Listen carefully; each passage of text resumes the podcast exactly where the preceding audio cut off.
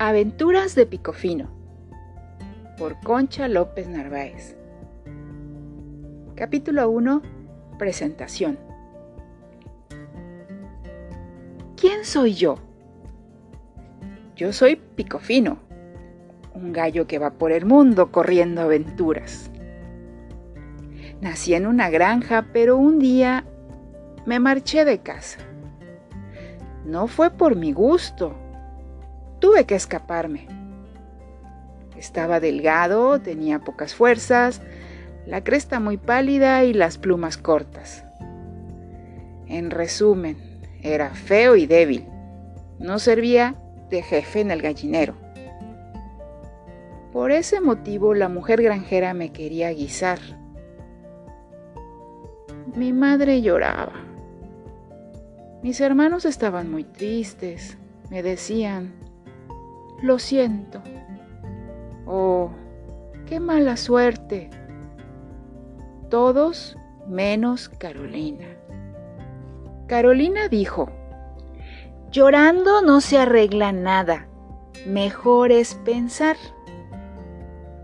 Pensamos, pero no tuvimos muy buenas ideas.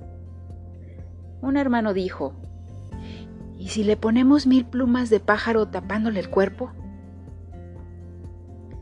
Eso no servía. Me quedaban pequeñas y si hacía viento, se despegarían.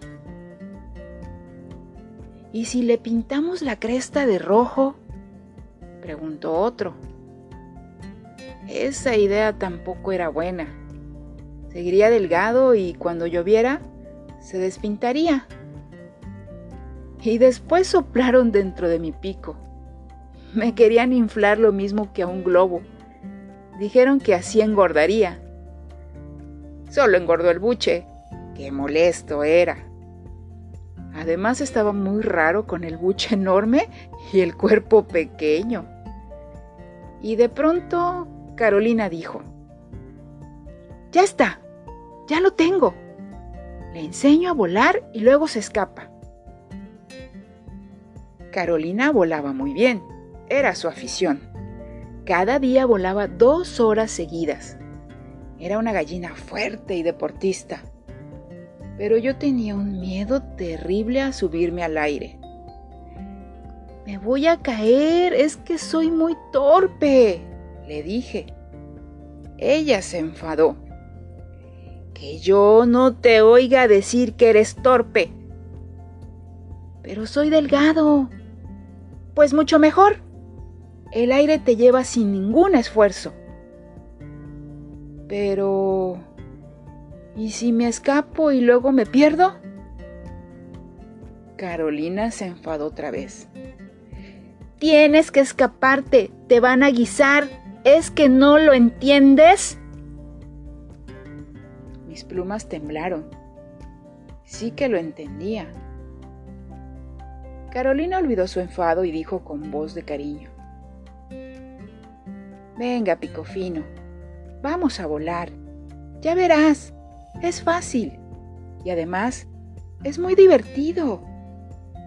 Enseguida empezó a enseñarme. Tenía razón, era muy sencillo. Se daba un saltito, se encogían las patas, se movían las alas y el aire empujaba. Volamos muchos días seguidos. Primero muy bajo y luego más alto y me fue gustando. Hacíamos carreras con los gorriones. Nunca les ganábamos, pero nos reíamos. Carolina dijo que era un buen alumno. Por fin, una tarde, subimos al muro que guardaba el patio en el que vivíamos y miramos afuera. Fuera estaba el campo. Era enorme y verde. Lo encontré precioso.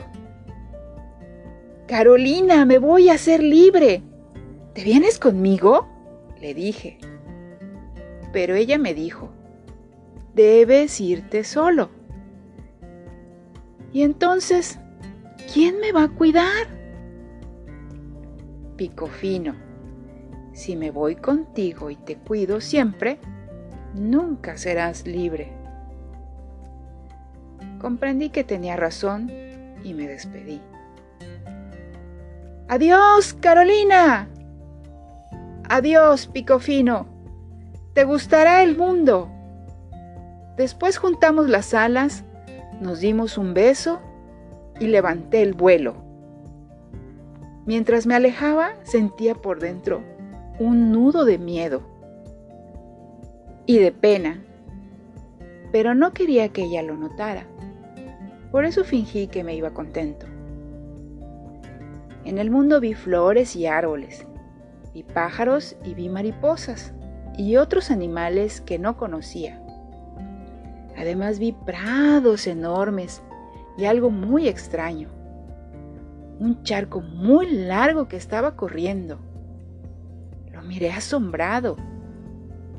¿Qué haces con el pico abierto y cara de bobo? me preguntó un pájaro. Pues miro ese charco que corre. Estás despistado. Es un río y no es un charco. ¿Qué tiene de raro que los ríos corran? ¿Un río y no un charco? Y los ríos corrían. Era interesante. Y de pronto otra vez el pico se me abrió de golpe. Delante tenía un montón de tierra que llegaba al cielo. ¿Qué miras con el pico abierto? preguntó otro pájaro.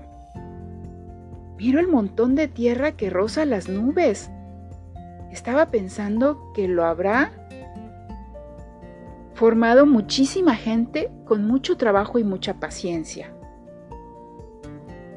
El pájaro se rió de mí. ¿Tú de dónde sales? A los montes no los forma nadie nacen ellos solos. En el mundo hay miles.